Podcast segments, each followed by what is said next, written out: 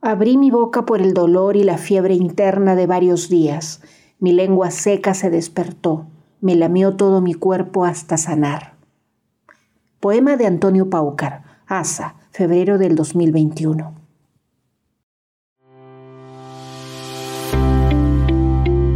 Bienvenidas y bienvenidos a un nuevo episodio del podcast El Himna. Mi nombre es Cristian Ábalos y en esta oportunidad me acompaña Fabiola Martínez. ¿Cómo estás, Fabiola? ¿Qué tal, Cristian? Eh, todo muy bien. ¿Cómo te va a ti? Muy bien, un buen sábado para poder hablar con el artista huancaíno Antonio Paucar, quien nos ha, nos ha honrado con su presencia y ha compartido con nosotros un tiempo de una muy bonita conversación. Esta muestra, esta exposición del maestro Antonio Paucar, eh, se encuentra en exhibición en el espacio Germán Kruger Espantoso en el Himna de Miraflores. Es una exposición que va del 24 de enero al 12 de marzo. Los horarios para que las personas puedan visitarlo es desde las 10 de la mañana hasta las 6 de la tarde. Y para poder ingresar pueden hacer el registro de su visita en la página del Himna Cultural que es cultural.hipna.edu.pe.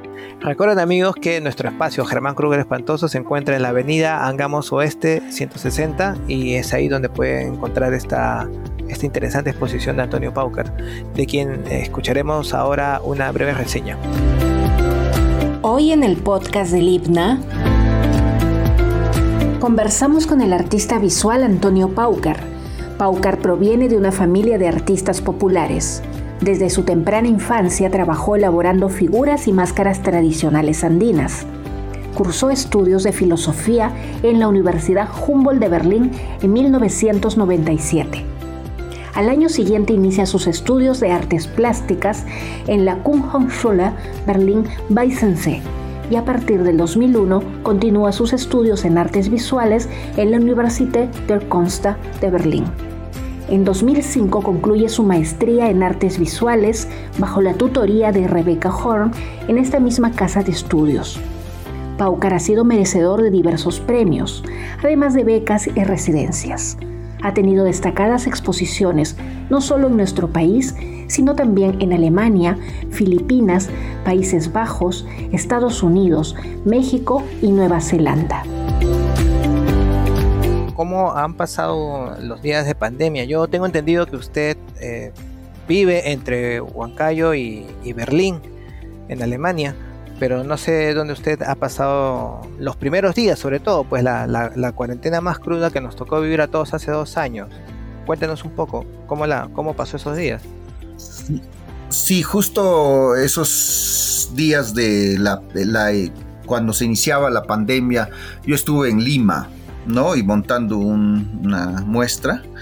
Y tuve con los pocos días que quedaban retornar a Huancayo, porque si no me quedaba varado allá en, Lima y hubiera sido una situación bien difícil.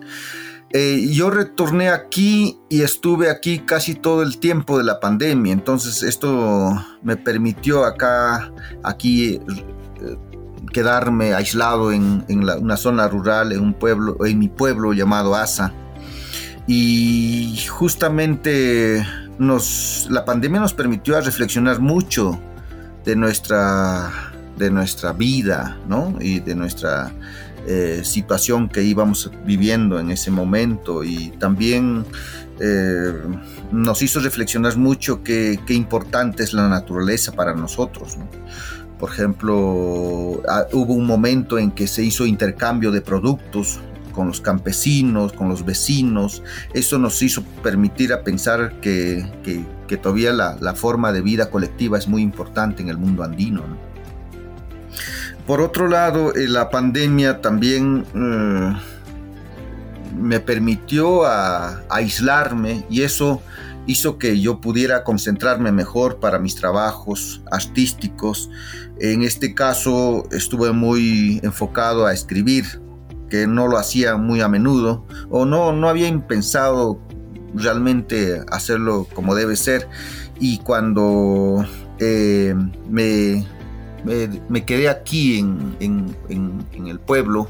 Eh, tuve esta oportunidad de reunir muchos poemas y escribir también en ese momento, ¿no? Y casi en la segunda pandemia es que yo salgo de, las, de, estas, de este lugar y viajo al norte del Perú y al retornar eh, cojo el, seguramente en el viaje cojo el, el, COVID. Ya en, al retornar entonces llego acá enfermo. Y justamente en ese momento de, de sanación escribo un, varios poemas, ¿no? Pero también antes incluso. Pero es, eh, que justamente quiero leer un poema que escribo justo en ese momento, ¿no? Abrí mi boca por el dolor y la fiebre interna de varios días. Mi lengua seca despertó, me lamió todo mi cuerpo hasta sanar. Para mí fue como un momento que tampoco podía ser mucho. Otra intervención hice este fue justamente en esos días también antes de estar enfermo incluso hice una intervención urbana en Huancayo. Me introducí en uno de estos eh, buzones, eh, hoyos que, siempre se encuentran a veces en las, en, las, en las veredas o en las pistas, y me introduzco ahí y, de, a partir de ahí se surge una, una obra fotográfica. Esa es una intervención que hago, ¿no? que, que como título lleva Sálvese quien pueda justamente esto es en algún momento que ya la situación estaba descontrolada, los, los hospitales estaban eh, aglutinados de pacientes, ah, carecían de oxígeno muchos pacientes, entonces eh, el presidente lo que dice es sálvese quien pueda. Eh, parecía como que ya en ese momento todo colapsaba, ¿no? En esta cuarentena o en este tiempo de aislamiento total se volvió más reflexivo, quizás su obra, por lo que veo, se volvió más reflexiva. Sí, yo pienso que muchas veces eh, una crisis emocional eh, puede ayudarnos también a, hacer unas obras muy, muy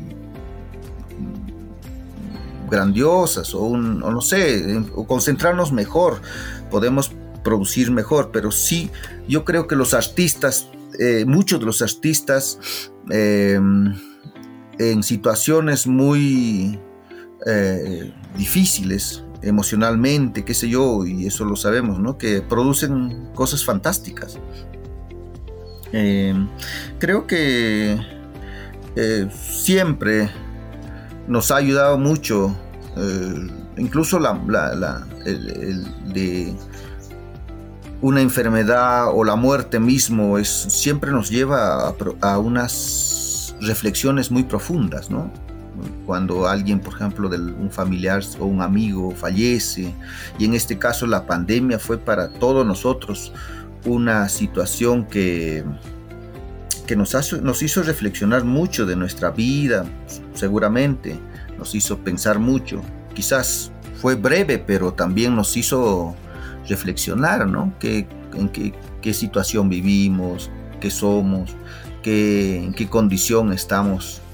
Eh, y, lo, más importante en este caso para, para muchos, ¿no? Que, que, vivimos una vida superficial, consumista, eh, de pronto nos damos cuenta que, que el, alimento o la naturaleza es tan importante. Eh, y eso a veces no le damos tanto valor. Estamos destruyendo la biodiversidad, estamos, eh, no le damos, por ejemplo, tanto valor a los productos eh, de la agricultura como debe ser, pero realmente si eso nos falla, eh, estamos perdidos. Y quería yo preguntarle por eso, si usted cree que existe, que hay una necesidad en nuestra sociedad por mantener viva la memoria. Desde, ¿qué, es lo que como colectivo cree usted que estamos olvidando? ¿Qué estamos dejando de lado? Mi intención era en esta muestra también eh, eh, traer ¿no? el mundo andino, o mostrar el mundo andino desde otra perspectiva. ¿no? Eh, yo puse el título Yalpaninchikta Shimpashtin, en, esto es en Quechua de mi región. muy, muy bien yo tuve esa experiencia también y muchos de mi generación y anterior que el quechua es un idioma que también ha sido eh, un idioma marginado, ¿no? Un idioma que,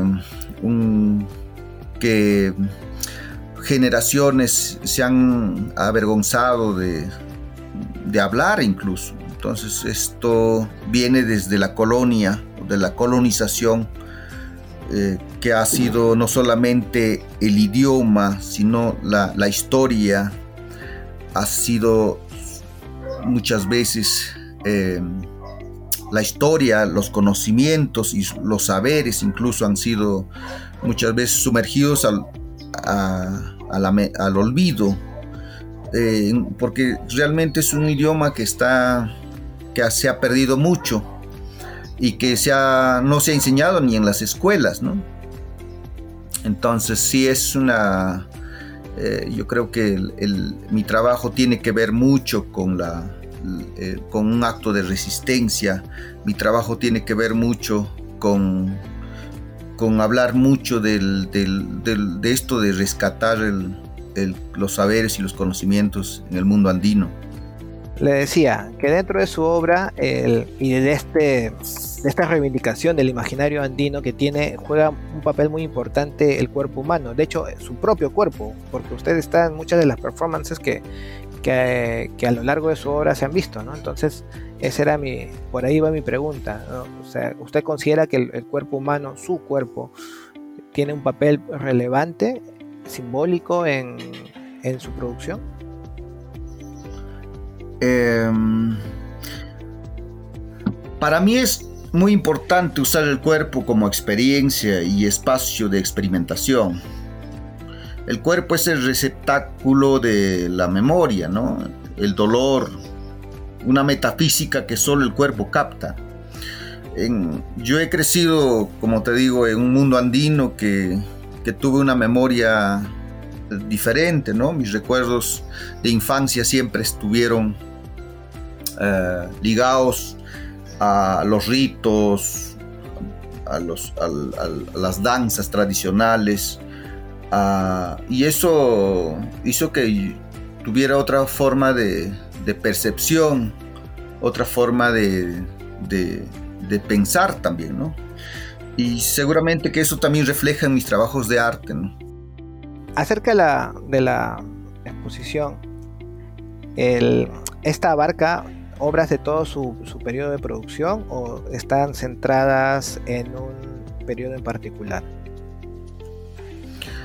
Es, podríamos ser un conjunto de obras que tiene que ver desde hace muchos años, hace me imagino casi 20 años atrás, eh, y son trabajos que sí son los más importantes, podría decir, de mi obra que se está presentando aquí en el IPNA de Miraflores, ¿no? Eh, mayormente son eh, video performance, registro de video performance, son algunos hechos exclusivamente para el video, otros son fotografías, pero es una, una, parte, podría decir, de mi obra.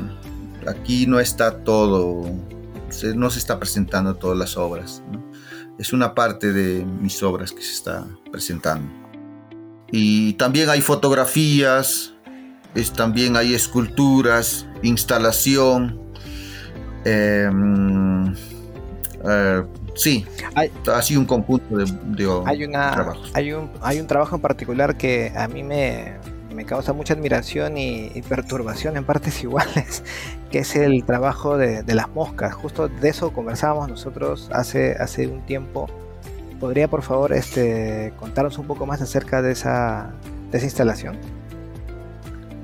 Sí, em, estos me imagino que surge, mm, yo también no sé muy bien cómo, cómo concretamente surge lo de las moscas, pero podría asociar mucho también con recuerdos de mi eh, juventud, ¿no? Cuando yo iba al colegio, eh, hubo una situación de, ya se, estaba iniciando la violencia en el Perú de los 90 o los 80, 90, y entonces eh,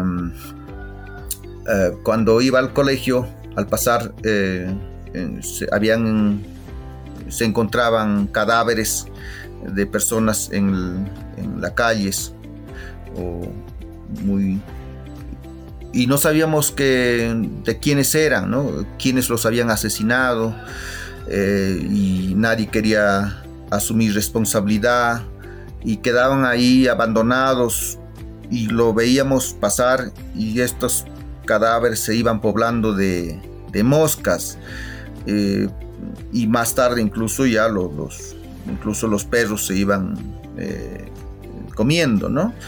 Pero me llamaba mucho la atención ver eso tirado y nosotros como jóvenes eh, eh, teníamos esa curiosidad de ver.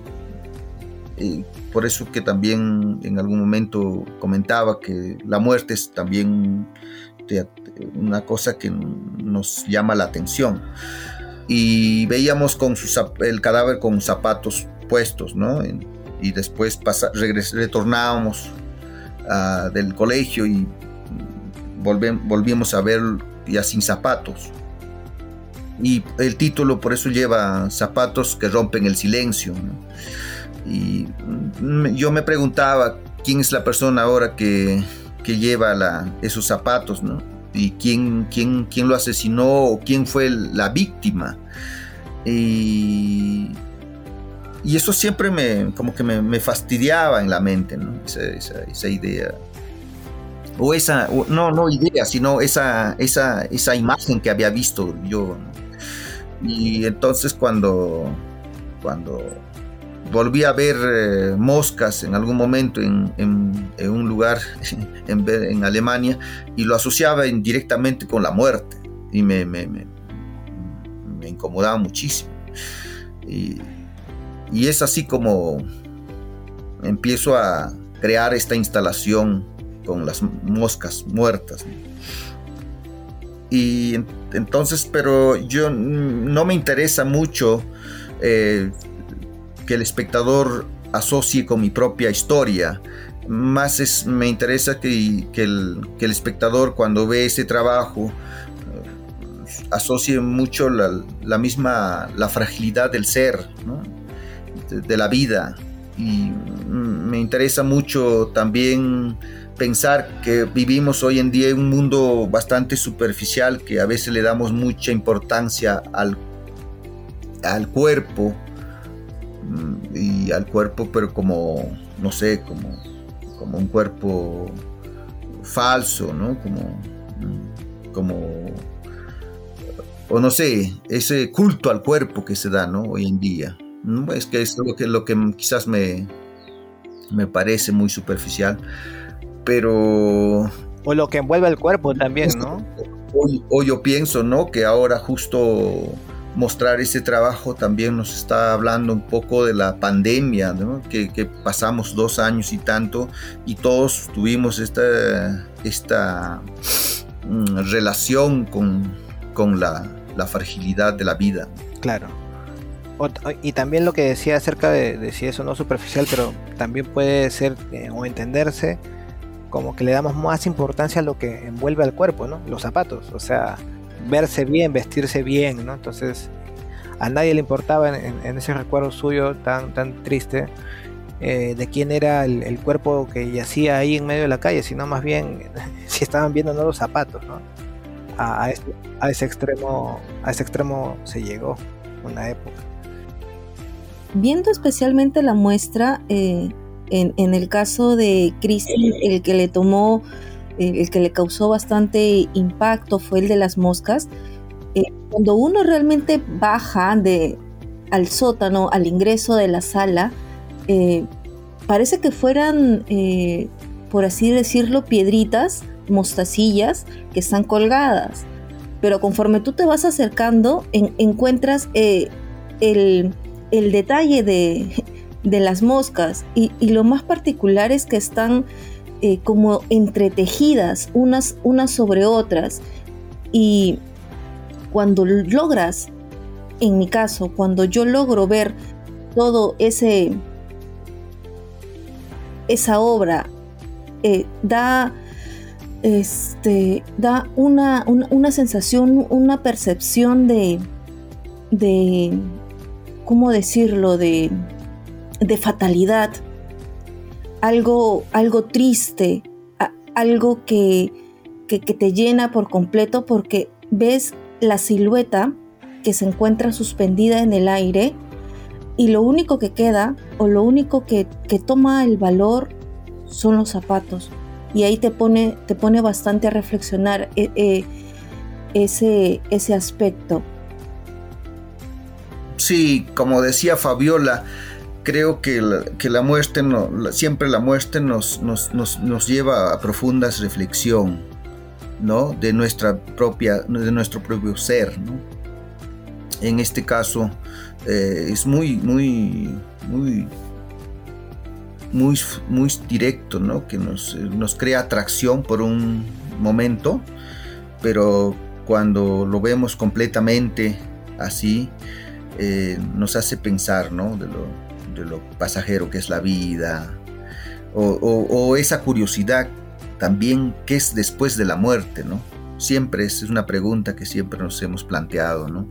Porque dentro del pensamiento andino, eh, la muerte no está no culmina con cuando el cuerpo o la, parte física desaparece, ¿no? Entonces eh, es otra forma también de, pensar en el mundo andino. Y en muchas comunidades indígenas es lo mismo. Claro, hay una, hay vida después de la muerte. Es, Sí, otra que me interesa también, por ejemplo, yo estaba, no sé si anteriormente con Cristian comentaba este asunto, tenemos el círculo de las trenzas, ¿no? El círculo del altiplano que le, puse de título, que también eh, si lo pusiéramos las trenzas como en un lado eh, y así abandonadas, nos hablan de la muerte o de la, o de la no sé, de algo algo grave, porque es muy íntimo las trenzas. Pero eh, incluso yo asociaba mucho con esta situación de cuando yo visité los campos de concentración de Auschwitz en Polonia y miraba un, no sé, un, paquetes enormes de, cabello humano. Te hacía ver también la muerte directamente, la desaparición, la pérdida de seres. Pero en este caso, las trenzas, eh, cuando los voy eh, componiendo en forma circular, ya tiene otra connotación, ya no tiene la muerte, ya tiene otra cosa, eh, algo, sucede algo muy, para mí como que se libera de la muerte. Y eso es lo que tiene el, círculo del altiplano y yo no quería exactamente mostrar lo trágico en, los, en el círculo del altiplano o en, con los cabellos de, de, las mujeres del altiplano. Esto yo lo, el 2007 o 2008 yo viajé por, por Puno y estaba en los mercados entre, Bolivia y, y, Perú y encontraba un, una, en los mercados colgados estos, estas trenzas y me, me llamaba la atención y los iba recolectando hasta que finalmente lo hice esta obra, pero después descubrí, o en ese momento de la recolección, descubrí que realmente estas trenzas eran postizas, que muchos que migraban a, la ciudad y, que tenían una vida citadina y que habían perdido el cabello, tenían el cabello corto, pero que en algún momento añoraban volver a sus, enraizarse nuevamente o volver a sus tradiciones, reintegrarse con sus, danzas eh, de su pueblo. Entonces lo que hacen es compran estas trenzas postizas y la vuelven a usar. Entonces se crea en, ese, en esa historia del, del migrante, se crea un círculo, se cierra un círculo. Y es justamente las trenzas también lo que manifiesta un círculo. Y lo que me, no he comentado, hay dos trabajos más ¿no? que, que quizás también sería innecesario comentar. Otro es el... Hay unos eh, dibujos, eh, fragmentos de huesos humanos que están en como una línea muy, muy larga, que, que por el título lleva este, el puente de, de Sudamérica a Europa. Eh, y esto habla mucho de Potosí. Es un trabajo que inspirado en la, la historia de Potosí, de la, que durante la colonización española se, se explotó tanta plata y también hubo tan, mm, millones de, personas que han, que han fallecido. Y, en ese lugar surge un, un dicho muy potente, dramático además, que dice que con toda la plata que se ha extraído de las montañas de Potosí, se puede crear un, puente desde Sudamérica hasta Europa y con los huesos de las víctimas en, los, en, las, en las minas, también se puede construir un puente desde Sudamérica hasta Europa. Y es justamente que lo que hace referencia a estos dibujos ¿no? de, la, de las víctimas que fallecieron ahí, ¿no? Y ser, claro, se, se capturaron o se llegaron a... De todos los Andes, en la historia cuenta que desde todos los Andes llevaban eh, a jóvenes, a hombres a trabajar en esa zona. Ese es uno. Y el otro trabajo es el eh, Illapa, que es un trabajo que estoy explorando, investigando en, la, en los textiles eh, milenarios de la, del, trenzado, que es una técnica que se usa mucho en las, en las ondas o en las guaracas andinas. Em, y es un trabajo, es un trabajo que mm, está hecho de, de fibra de alpaca es una, escultura que, estoy usando diferentes colores naturales de alpaca y que están tejidas de una manera compleja. Y, cada vez que voy explorando, conociendo esta técnica del trenzado, me doy cuenta que es sumamente compleja. Hay muchos niveles, ¿no? Y que en las comunidades eh, andinas todavía siguen practicando desde miles de años, que no, han, no ha variado esa técnica y que, que podría ser tan sencillo, pero no lo es y tiene todo una, una, un orden, una simetría, una geometría y, diferentes patrones ¿no? de, y a veces son complejas, como digo, en este caso que se ve y eh, muchos de estos tienen ya, eh, son diferentes cuerdas que son trenzadas, como 24 cuerdas, por ejemplo, que están trenzadas y crean un, cierto patrón. ¿no? Y así hay diferentes, eh, que, seguramente este juego matemático andino, muchas veces los niños o las niñas lo van realizando en los Andes y que eso también es un desarrollo cognitivo. Muy, muy valioso. Que usted tiene una preferencia por la técnica audiovisual, pero en general, ¿qué otras técnicas usted eh, gusta desarrollar? Em, inicialmente me, encantaba muchísimo la, el experimentar con el performance, ¿no? Pero ya cuando iba desarrollando el performance me daba cuenta que registrarlo en video era muy complicado. Entonces recurro al, a hacer video performance, o sea, la cámara exclusivamente que está diseñado para, o el cuerpo está diseñado o está trabajando muy directamente, ya no con el público, sino con la cámara directamente. Eso es uno de los que, trabajos también que surgen eh, y que me interesaba mucho trabajar y usar ya los nuevos medios, los nuevos audiovisual. La fotografía también me parece como un, que hasta ahora me parece como muy, muy importante eh, tener a la mano. Pero yo creo que el artista debe sentirse libre, ¿no? Por ejemplo, no sé, en mi caso pienso así, yo un tiempo no me, no me gusta este, ser un artista que solamente trabaja con una línea. Me parece que es importante eh,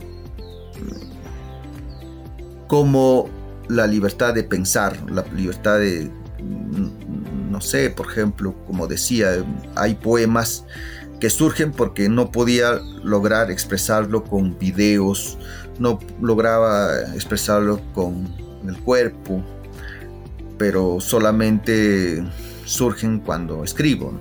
Eso es, me parece, eso es importante como artista que, que no debemos limitarnos a ciertas técnicas o limitarnos a, la, a, un, a una vertiente nada más.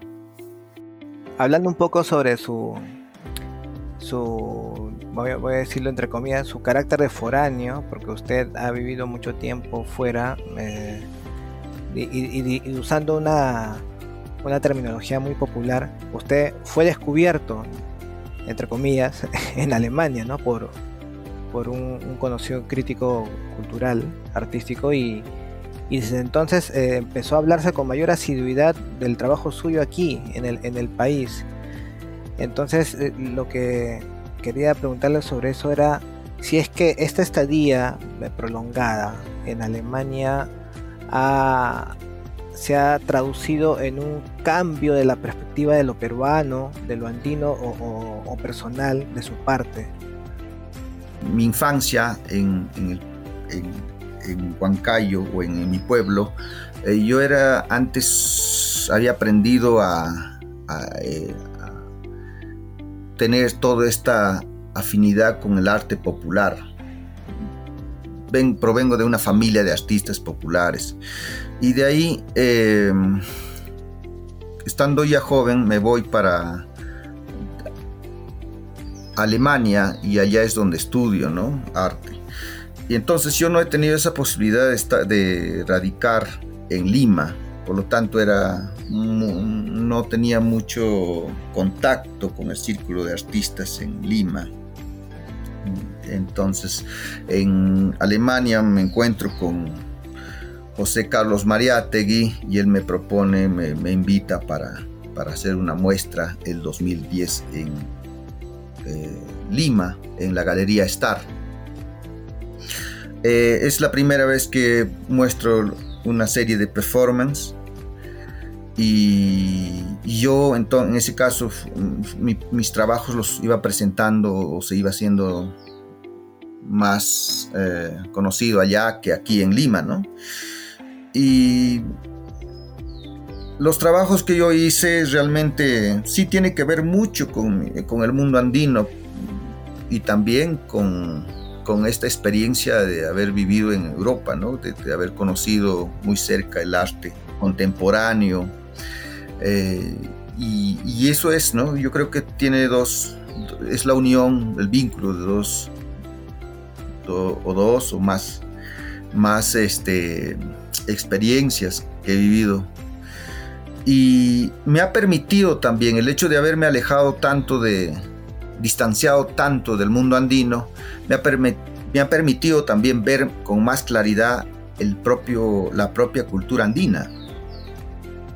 Que eso es, eh, creo que me daba cuenta que, que había mucho eh, que era muy, mi forma de pensar era muy colectiva o era completamente diferente y eso se debía que provenía del mundo andino. Hay un video performance que lo hice aquí en, en los Andes eh, que lleva por título Marceliño. Y esto está realmente cuando uno ve este performance o este video, em, se trata de una escultura mm, de Marcel Duchamp que es el taburete con la, con la rueda, con el aro o la rueda de la bicicleta. Em, y yo lo que hago, cuando, yo recuerdo cuando estaba, cuando recién había llegado a, a Berlín y me voy al Museo de Arte Contemporáneo, y veo esta escultura y yo no tenía ninguna idea, no podía entender esa obra, no, no podía asociar nada con arte. Y, claro, no, sabía qué hacer, pero sí asocié muy fácilmente a, a, un, a, mi, a un juego que tenía siempre de niño, que era usar el aro de la bicicleta y que con eso jugaba mucho eh, cuando estaba aquí en, los Andes. Y cuando ya empiezo a estudiar arte, y el primer trabajo que hago es justamente eso, ¿no? De, instalar toda esta escultura ready-made de Marcel Duchamp y lo, eh, lo que hago es justamente quedarme solamente con el, el aro de la bicicleta y, y volver a jugar como en mi niñez con ese aro, Entonces, para mí era como mm, manifestar también que, no sé, pienso que en este caso el aro, el círculo, tiene una carga simbólica muy potente también, y hasta sagrada se podría decir. Le quería hacer otra, otra pregunta un poco, un poco más personal quizá, pero ¿dónde usted se sintió más, más extranjero? ¿En Alemania o, en, Lima? Este, sí, eh, cuando uno está en Lima, uno se siente bien, bien serrano, ¿no? Te hacen sentir serrano, es una cosa muy curiosa. Te hacen sentir muy extraño. Eso no lo he sentido. Yo creo que el racismo en Lima es muy potente también, y el clasismo también, y se ha notado justamente eh, en este últimas elecciones, ¿no? Que, que, el racismo y el clasismo era muy potente en Lima. Y otra situación que, que es muy claro de notar es cuando, por ejemplo, alguien un provinciano que en, Lima hable este, el castellano con acento quechua es ya tomado como burla, ¿no? Y, pero, por ejemplo, si un extranjero hablase el castellano con acento francés o inglés, no lo tomamos igual, de igual, ¿no? Entonces ahí nos damos cuenta bastante que hay bastante racismo y claro que también en Europa no podemos negar, hay racismo y ahora más que nunca porque se está notando ¿no? que, la, de, eh, la, ultraderecha. La, ultraderecha que se estuvo eh, consolidando en muchos de los países es, es preocupante. ¿no? Bueno, esto ha sido todo por hoy. Esperamos que el episodio haya sido de su agrado. Recuerden que la muestra y el Painichikta Chipasting está en el espacio Germán Kruger Espantoso, en donde ustedes pueden ir con previo registro en nuestra web cultural.himna.edu.p. Hasta pronto.